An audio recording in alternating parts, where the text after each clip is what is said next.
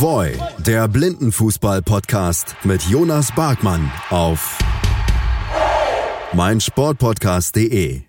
Einen wunderschönen guten Tag und herzlich willkommen zu einer neuen Folge von Voy, der Blindenfußball-Podcast hier auf meinsportpodcast.de mit mir, Jonas Barkmann. Ja, ereignisreiche Tage und Wochen liegen hinter der Blindenfußballszene. Die deutsche Nationalmannschaft gewann ja in Mönchengladbach ein Vier-Nationen-Turnier. Zudem wurden vor kurzem ja auch die Endrundengruppen für die Europameisterschaft in Rom ausgelost. Es fand am vergangenen Wochenende der dritte Spieltag an der Derner Straße statt, also in Dortmund. Und last but not least, drei Schiedsrichter aus Deutschland werden bei Kontinentalmeisterschaften im Verlaufe der kommenden Wochen und Monaten im Einsatz sein. Beginnen möchte ich aber zunächst erstmal mit der Nationalmannschaft, die mit einem 2 zu 0 gegen Marokko und mit einem 5 zu 0 gegen Rumänien das Turnier im Mönchengladbach bestritten hat. Wobei man da sagen kann, so hatte ich jedenfalls das Gefühl, dass das Finale gegen oder ein Finale gegen Marokko aus meiner Sicht ja deutlich angenehmer wäre von der Qualität her und deutlich besser wäre von der Qualität her. Ähm, ich hatte so das Gefühl, dass das das vorgezogene Finale war. Ähm, wobei man natürlich auch sagen kann, dass man äh, schon dauerhaft immer gegen Rumänien gespielt hat in den vergangenen Monaten. Ähm, gab ja diverse Länderspielwochenenden gegen die Rumänen, sodass man da auch mal verstehen kann, dass man nach, ich glaube, Oktober 2018, als man eine Länderspielreise nach Casablanca, also nach Marokko gemacht hat, äh, wieder mal auf den Afrikameister treffen wollte. Ja, und Russland war letzten Endes, man muss es mehr oder weniger nur so sagen, ähm, zur Komplettierung des Turniers da. Äh, was ich schön fand, war, dass sie die Einladung nicht ablehnen wollten, die letzten Endes von der blinden Fußballnationalmannschaft ausging, ähm, haben dann aber ihre B- bzw. C-Mannschaft geschickt, denn die besten Spieler befanden sich in einem Trainingslager mit Blick Richtung Europameisterschaft. Das heißt also, auch da ist die Vorbereitung ähm, auf Hoch oder läuft auf Hochtouren, ist in vollen Zügen. Ja, EM ist tatsächlich äh, ein gutes Stichwort. Äh, die findet ja letzten Endes vom 15. bis zum 24. September dieses Jahres statt. Ähm, gespielt wird im Paralympics Preparation Center in Rom. Ähm, für alle Leute, die da hinfahren wollen, der Spielort ist äh, im EUR Geschäftsviertel, äh, 10 Kilometer circa vom Hauptbahnhof entfernt. Mit den Öffis ungefähr 45, 50 Minuten. Wenn natürlich dann letzten mit Auto unterwegs ist, dann natürlich vermutlich etwas schneller unterwegs, je nachdem, wie es der Straßenverkehr oder der Cityverkehr in Rom zulässt. Ja, und äh, auch die Gruppenauslosung, ich hatte es ja eben gerade angesprochen, ähm, fand statt, hat durchaus für das ein oder andere unglückliche Gesicht vermeintlich bei den Deutschen gesorgt. Ja, die sind in Gruppe B gelandet, zusammen mit Europameister Russland, dann England, Frankreich, Deutschland sowieso, ja, hatte ich ja gerade erwähnt, und äh, Griechenland. Und dann kommen wir nochmal auf Gruppe A. Da ist Italien, Spanien, Türkei, Belgien und Rumänien. So. Ja, und äh, man war in einem Topf mit Belgien. Gab ja auch schon das Aufeinandertreffen ähm, mit dem Team um Stürmer Kevin van der Bort. Das hat ja letzten Endes die deutsche Nationalmannschaft für sich entschieden. Ja, Rumänien hätte ich die oder sehe ich die deutsche Mannschaft auch stärker. Ja, und dann wäre es halt letzten Endes ein Drei- oder Vierkampf geworden mit Italien, Spanien und Türkei. Ähm, insbesondere Italiener ja mit Paul Jobo nicht zu unterschätzen, aber ich denke mal, dass die Spanier als Favorit in der oder dass die Spanier die Favoriten in der Gruppe sind. Ähm, Italien hat man ähm, auch ohne Paul Jobo bespielen können in Frankenthal. Da war die deutsche Mannschaft klar überlegen. Ähm, die Frage ist natürlich letztendlich, wie wäre es mit Paul Jobo gewesen? Ähm, und vor allen Dingen muss man auch immer bedenken, ein Turnier, egal ob jetzt EM oder WM, ist nochmal ein Stück weit anderes, als ein Vorbereitungsturnier, wo vielleicht nochmal das eine oder andere ausgetestet wird. Ja, ich hatte es schon anklingen lassen, unglückliche Gesichter.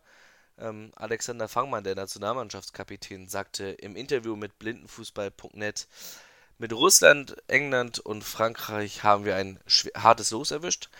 Alle Mannschaften wollen ins Halbfinale. Ein vorzeitiges Ausscheiden wäre für, dieses, für diese Teams ein Desaster. Dann brennt dort der Baum. Wenn wir diejenigen sind, die die Top-Favoriten rauskegeln, wäre das natürlich super.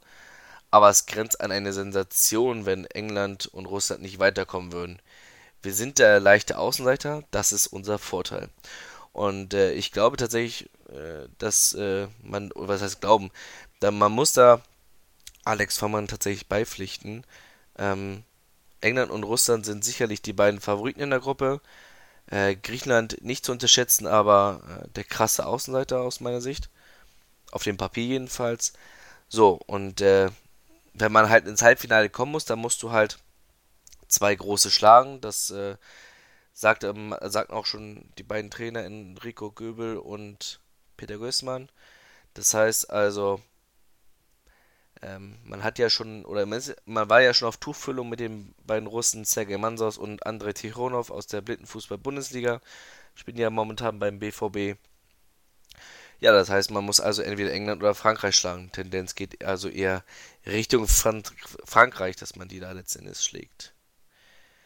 Naja, und äh, unglücklich ist es insofern, beziehungsweise unglücklich ist der Spielplan erstmal zunächst für die deutsche Nationalmannschaft.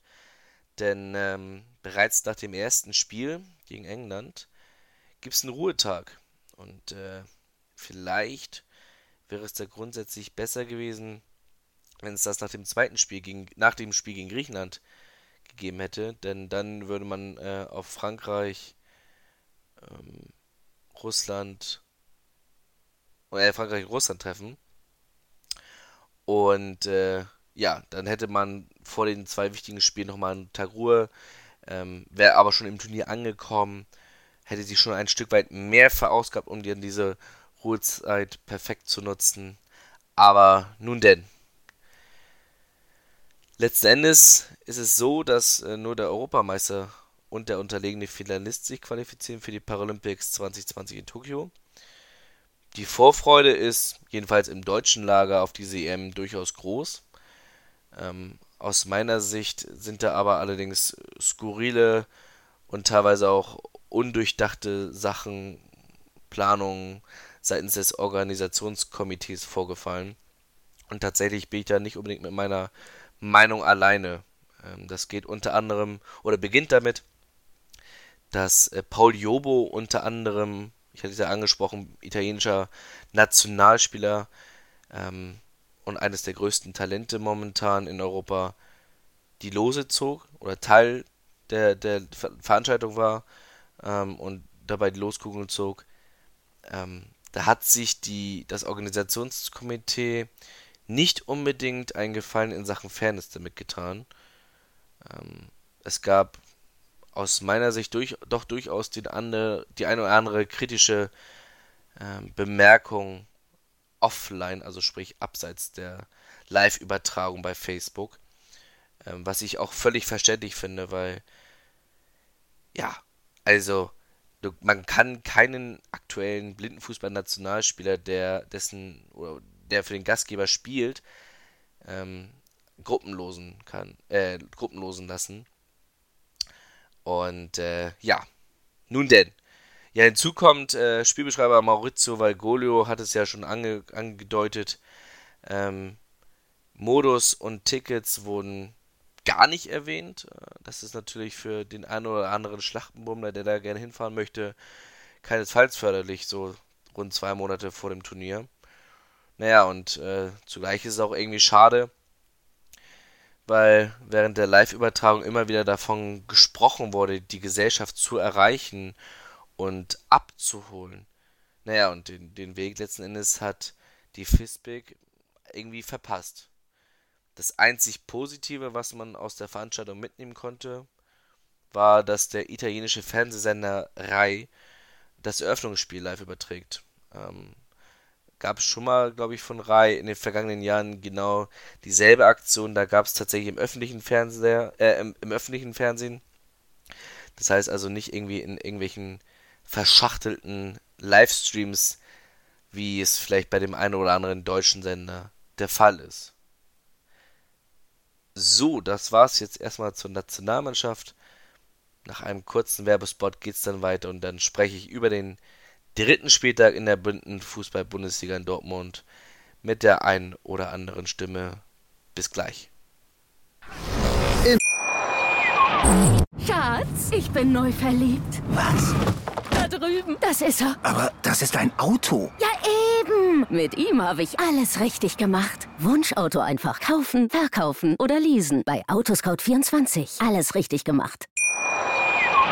Ah, informiert sein. Auch von unterwegs. Auf meinsportpodcast.de. Die komplette Welt des Sports. Wann und wo du willst. B. V. Beben. Der wöchentliche Podcast zu Borussia Dortmund mit Julius Eid und Christoph Albers. Voller echter Liebe. Auf meinsportpodcast.de. Willkommen zurück zu Void, der Blindenfußball-Podcast hier auf meinsportpodcast.de mit mir, Jonas Barkmann. Ja, wir hatten gerade die Nationalmannschaft bzw. die Europameisterschaft als Thema. Jetzt widmen wir uns der Blindenfußball-Bundesliga, also dem aktuellen Tagesgeschehen. Da wurde am vergangenen Wochenende in Dortmund der dritte Spieltag ausgetragen ähm, zwei Tage mit insgesamt, äh, ich überschlag mal kurz, zwei, vier, fünf, neun Spielen. Ähm, da bin ich nochmal gespannt. Auch am kommenden Spieltag in Stuttgart wird es neun Spiele geben. Allerdings mit dem Knaller Samstag mit sechs Spielen. Da beginnt das letzte Spiel um 19 Uhr. Dazu aber später mehr. Ja, fünf Spiele begannen mit einem 8 zu 0 des FC Schalke 04 gegen die SG Berlin-Köln, die sich ja so ein Stück weit die, den Frust von der Seele geschossen haben, nach dem doch durchaus enttäuschenden Wochenende in Marburg. Haben da ja alle Spiele ähm, verloren und unter anderem ja auch das, das Hinspiel des Revierderbys. Und Ali Schafter war da der überragende Mann und hat sich in der Torschützenliste ja, nach vorne geschoben, hatte vor dem Spieltag Mage nur einen Treffer und steht jetzt bei mittlerweile sieben Treffer. Ist da auf Platz 5 in der Torjägerliste ähm, hinter Andrei Tikhonov, Paul Ruge, Alcan Pektas, die jeweils 10 Treffer haben und dem alleinigen Spitzenreiter vom FC St. Pauli, Jonathan Tönsing. Naja, und die haben sich halt, wie gesagt, die, die, die Seele, die, den Fuß von der Seele geschossen. Und dann gab's das erste Topspiel an diesem Wochenende, die SFBG Blister Marburg gegen den FC St. Pauli. Ein durchaus taktisch geprägtes Spiel, ähm, in dem ja, Maurizio Valgolio und meine Wenigkeit hatten das da ja letzten Endes im Stream auf blindenfußball.net beschrieben. Es war ein Spiel, in dem beide Mannschaften wenig riskiert hatten. Äh, sofern St. Pauli im Ballbesitz war, hat sich Marburg tief in die eigene Hälfte zurückgezogen, wollte keine Fehler machen und genauso war es dann auch umgedreht. So, und dann war es natürlich auch klar, dass dann irgendwie so eine, ja, ein kleiner individueller Fehler, eine kleine glückliche Situation letzten Endes zum Erfolg führen würde. Und dann war es Paul Ruge, der da über die halbrechte Seite dann ähm, ja, durchmarschierte und Sepp Themel da keine Abschuss, äh, keine Abwehrchance ließ. Und somit, äh, ja, blieb St. Pauli auch weiterhin sowohl Punktver äh, Verlustpunktfrei als auch gegentorfrei. Und ich bin auf Stimmsuche gegangen und bin tatsächlich fündig geworden bei Philipp Hippofersen, der nach dem Spiel Rede und Antwort stand. Unsere Abwehr ähm, wackelte gegen Marburg ähm, ein bisschen, aber wir hatten auch einen starken Keeper, der uns Gott sei Dank die Null beschert hat. Wenn Marburg 1-0 in Führung gegangen wäre, dann wäre das Spiel vielleicht auch anders ausgegangen. Also man muss schon bedenken, dass wir im Moment ganz gut eingespielt sind ähm, und es ist einfach super, dass wir bisher so spielen und ja, es, es ist alles so schwer in Worte zu fassen. Im Anschluss dieses Topspiels gab es tatsächlich eine weitere hochkarätige Begegnung. Der MTV Stuttgart traf auf Borussia Dortmund. Zugleich war es auch das Duell der beiden Ballermänner Alexander Fangmann auf Seiten der Schwaben und Andrei Tikhonov in den Farben Schwarz und Gelb für den BVB. Und der russische Nationalspieler war auch letzten Endes dafür verantwortlich, dass die Schwarz-Gelben nach Spielabpfiff jubeln durften. 3 zu 2 hieß es. Drei Treffer Tikhonov. Fangmann steuerte selber zwei Tore bei für die Stuttgarter, konnte aber die Niederlage nicht abwenden. Und, was noch vielleicht ein Stück weit schlimmer ist aus Stuttgarter Sicht, sie mussten sich allmählich mit dem Gedanken abfinden, in Saarbrücken nicht im Finale zu stehen und somit auch nicht ihren Titel verteidigen zu können. Ja, und dann folgte ein klares 10 zu 0 der SFBG Blister Marburg gegen die SG Berlin-Köln, wobei man sagen muss, dass sich die Spielgemeinschaft zu Beginn der Partie tatsächlich gut gehalten hat und dann im weiteren Verlauf des Spiels einfach ja den Kräften Tribut zahlen musste, aber natürlich auch vor allem der individuellen Qualität von Alican Pektas, von Tammy Kuttig und Co. Ja, und zum Abschluss dieses ersten Spieltages gab es die Paarung zwischen dem FC St. Pauli und Borussia Dortmund, dass die Kiezkicker mit 2-0 für sich gewannen, allerdings äh, auch auf beeindruckende Art und Weise, denn äh, die Partie wurde tatsächlich mehrfach unterbrochen, aufgrund von Starkregen, aufgrund von Gewitter und da dann wieder zurück in den Fokus äh, zu kommen, in den Rhythmus zu kommen, in den Spielrhythmus zu kommen, das äh, zeichnet tatsächlich eine Spitzenmannschaft aus. Und äh, die Tabelle, die ich dann letztendlich im weiteren Verlauf verlesen werde, unterstreicht dies eindrucksvoll. Ja, am Sonntag gab es dann äh, vier Partien. Der MTV Stuttgart hat sich dann letztendlich endgültig aus dem Finalrennen verabschiedet. 0-0 gegen den FC Schalke 04. Ähm, hat da in den letzten Sekunden noch äh, noch einen Pfostenschuss gehabt, also die Chance zum Sieg vergeben. Dann gewinnt FC St. Pauli mit der S äh, gegen die SG Berlin-Köln mit 5 zu 0. Ähm, da gab es ja unter anderem das Debüt der 13-jährigen Toja Küster, die da im Offensivbereich ein wenig wirbeln durfte und einen bleibenden Eindruck hinterließ. Fand ich tatsächlich sehr, sehr imposant, ihr Auftreten ohne Angst. Ähm, hat ja auch schon berichtet, dass sie im Training gegen Erasmus Nayes, der ja durchaus äh, für seine Größe bekannt ist, äh, mal das ein, den einen oder anderen Zweikampf führen durfte und somit, ja, wenn du natürlich äh, deine Zweikämpfe gegen Rasmus, einen der Nationalspieler, üben darfst, trainieren darfst, dann äh, ist es natürlich auch für eine solch junge Spielerin wie Toya förderlich. So, dann haben wir ja noch die, das Duell der beiden erfolgreichsten Teams in der Historie der Blindenfußball-Bundesliga, Marburg gegen Stuttgart. Und wieder war es ein später Treffer, der die Stuttgarter auf die Verliererstraße bringt, beziehungsweise äh, Punkte abgeben ließ. Tommy Horn traf in der 39. Minute per 6 Meter, wobei man dazu auch sagen muss, ähm, ich habe mir das Spiel ja im wunderbaren weißen Gartenstuhl angesehen. Äh, Mulgeta Rossom hätte wenige Minuten vorher schon nach äh, dem fünften Foul, nach dem fünften persönlichen Foul, vorzeitig des Feldes verwiesen werden müssen. Äh, da hatten die Schiedsrichter noch Gnade vor Recht ergehen lassen. Ähm, ja, kann man im Nachhinein diskutieren. Ich bin gespannt, wie die Schiedsrichter das letzten Endes mit ja paar Tagen, Stunden Abstand äh, beurteilen.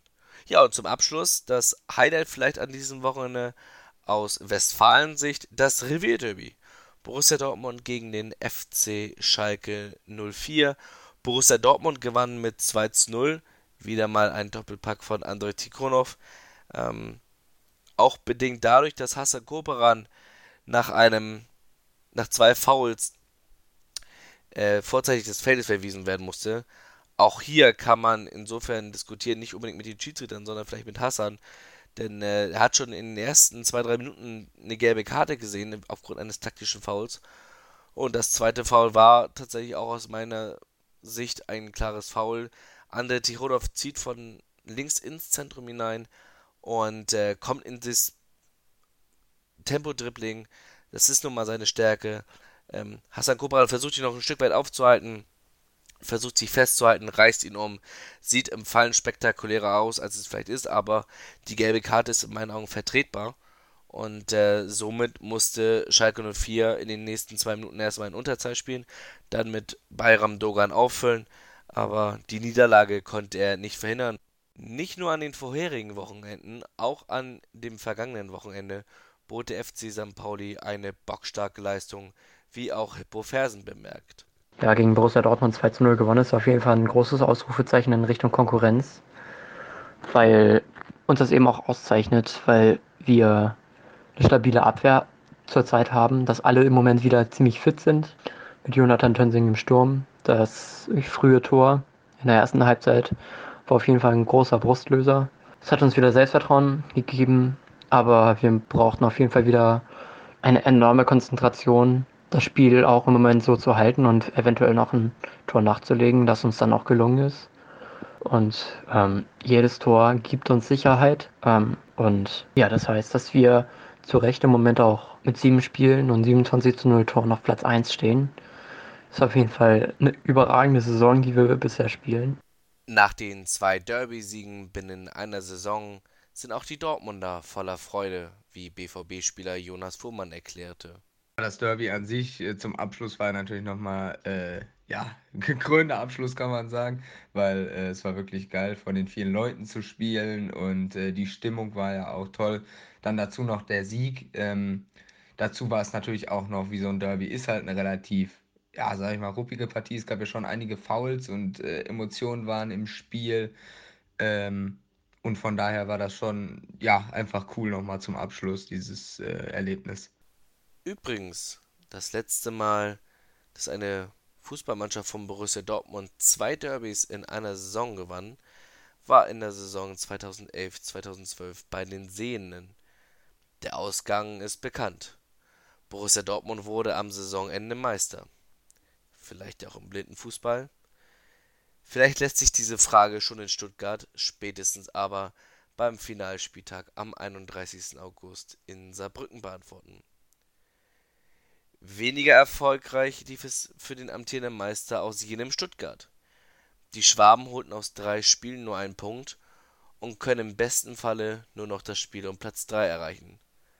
Schadensbegrenzung also.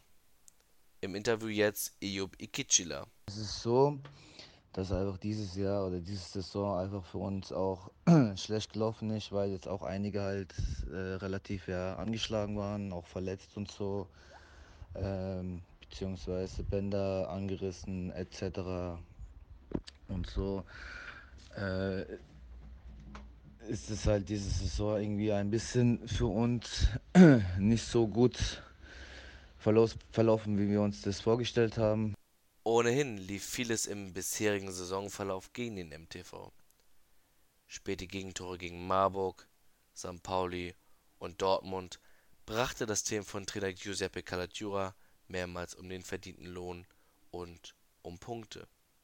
Sieben an der Zahl, mit der die Stuttgarter eher zu den heißesten Finalanwärtern als um Kandidat um Platz 3 gezählt hätten. Äh, haben wir ja alles gegeben und halt die Tore, was halt wir kassiert haben, sage ich jetzt mal, ja, haben wir denen geschenkt, so gesagt. Gegenwärtig kann der MTV Stuttgart nur auf einen Ausrutscher vom FC Schalke 04 hoffen. Ja, und bevor wir uns das letzte reguläre Spieltagsprogramm anschauen, werfen wir noch einen kurzen Blick auf die Tabelle. Auf Platz 1 der FC St. Pauli mit 27 zu 0 Toren und 21 Punkten aus 7 Spielen, also einer marklosen Bilanz. Da kann man nur den imaginären Hut ziehen. Auf Platz 2 Borussia Dortmund, zwei Saisonniederlagen, ähm, beide gegen den FC St. Pauli, beide mit 2 zu 0 wobei man sagen muss, dass beim Rückspiel sogar die beiden russischen Nationalspieler Sergei Mansos und Andrei Tichonov mit von der Partie waren. In lauer Stellung ist die SFBG Blister Marburg mit 13 Punkten, also zwei Punkte hinter den Dortmundern. Dann klafft schon eine Lücke von sechs Zählern zum FC Schalke 04, die auf Platz 4 sind. Und dem MTV Stuttgart mit 5 Punkten auf Rang 5. Und der sechste Rang geht an die SG Viktoria Berlin PSV Köln. Ja, ich hatte es eben gerade schon angesprochen, der MTV Stuttgart muss auf einen Ausrutscher hoffen und zugleich natürlich punkten. Doch wie sieht letzten Endes der letzte Spieltag aus? Gespielt wird am 10. August und am 11. August jeweils am Kreawald 190a in 70193 Stuttgart. Los geht's mit einer Partie, die es tatsächlich in sich hat. Denn um 9 Uhr spielt die SFBG Blister Marburg gegen Borussia Dortmund. Das heißt also Platz 2 gegen Platz 3. Gibt es da schon eine kleine Vorentscheidung oder revanchiert sich Marburg für die 2 zu 1 Hinspielniederlage in der letzten Sekunde beide Tore ja in der Schlussminute und hält somit auch die Finalchancen aufrecht und würde vorerst an den Dortmunder vorbeiziehen. Und um 11 Uhr gibt es dann das Duell Platz 5 gegen Platz 6, Stuttgart gegen Berlin-Köln. Um 13 Uhr FC Schalke 04 gegen den FC St. Pauli. Um 15 Uhr Borussia Dortmund gegen die SG Berlin-Köln. Und um 17 Uhr Stuttgart gegen St. Pauli. Und um 19 Uhr das finale Spiel an diesem ersten Spieltag. 19 Uhr, wie gesagt, Schalke gegen die SFBG Blister Marburg. Dann am Sonntag um 9 Uhr St. Pauli gegen Blister Marburg, um 11 Uhr Schalke Berlin Köln und um 13 Uhr Borussia Dortmund gegen den MTV Stuttgart. Also auch am Sonntag hat die SFBG Blister Marburg Chancen zunächst vorzulegen. Und was denken die beiden Spieler Ejup Ikicler vom MTV Stuttgart und Jonas Fuhrmann über den bevorstehenden Spieltag? 10. und 11. August äh, in Stuttgart wird es jetzt komplett wieder anders aussehen. Da sind wir jetzt dann im Heimvorteil. Und dann äh, werden wir hoffentlich, nicht hoffentlich, wir werden natürlich dann auch die Siege mitnehmen. Ja, ich glaube, Stuttgart wird durchaus nochmal hart. Ähm, wie soll ich sagen? Also Marburg ist natürlich erstmal ähm, eine, eine sehr starke Mannschaft. Ähm, das war ja auch wirklich ein Spiel auf Messerschneide, das Hinspiel. Das haben wir äh, ja buchstäblich in letzter Sekunde gewonnen. Ähm, und das wird diesmal auch nicht leichter, glaube ich.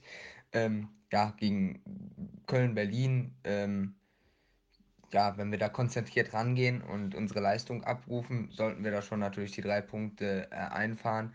Und äh, gegen Stuttgart haben wir jetzt auch wieder gesehen, war es auch ein enges Spiel. Von daher, ich finde es schwierig, da jetzt einen Favoriten auszumachen zwischen Marburg und uns. Äh, vielleicht haben wir das leichtere Restprogramm, aber äh, nichtsdestotrotz sollten wir da ziemlich konzentriert äh, reingehen und eigentlich, ja, ist auch wieder so eine leere Phrase eigentlich, aber so, wir sollten eigentlich nur auf uns selber gucken und uns äh, erstmal ja, darauf konzentrieren, gute Spiele abzuliefern und äh, dann bin ich da eigentlich relativ zuversichtlich.